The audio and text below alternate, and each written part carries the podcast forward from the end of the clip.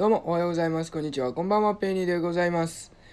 最近ねあの栗を人からもらいましてえーっとじゃあ試しに栗ご飯でも作ってみるかということで今ちょっとねなんかレシピ見てやってるんですけど栗を今ぬるま湯に漬け込んでる最中でございます。まあ栗ご飯うまくできたらいいですね。楽しみでございます。はい。ということで今回はえーっと iOS iPhone の iOS のアップデートがありまして、それで新しく導入されたアプリなどについて喋っていきたいと思います。えっとですね、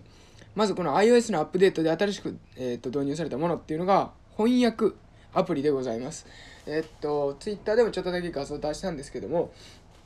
今までやったら翻訳アプリっていうとなんかまあ Google 翻訳とか有名ですけど、まあそれ以外ってあんまり聞いたことがなかったんですよね。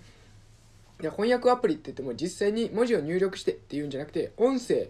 を使って、えーっと実際にもうそのまま翻訳してくれてで再生ボタンを押すと英語でそのまま返してくれるというようなアプリでございます。でまあ使った感じまあ普通にしっかりとこの僕のハスキーなしゃがれた声でも聞き取ってくれるのですごくやっぱ便利だなという感じでございます。ただですね、あの最初いつも言ってるおはようございます、こんにちは、こんばんは、ペーニーでございますっていうのがですね、全然聞き取ってくれないっていうね。おはようございます、こんにちは、こんばんは、ペーニーでございますって言ったら英語が返したのが Good morning, good morning, good evening, I'm sorry って言われたんですよ。どういうぐらい謝ってないわと思って。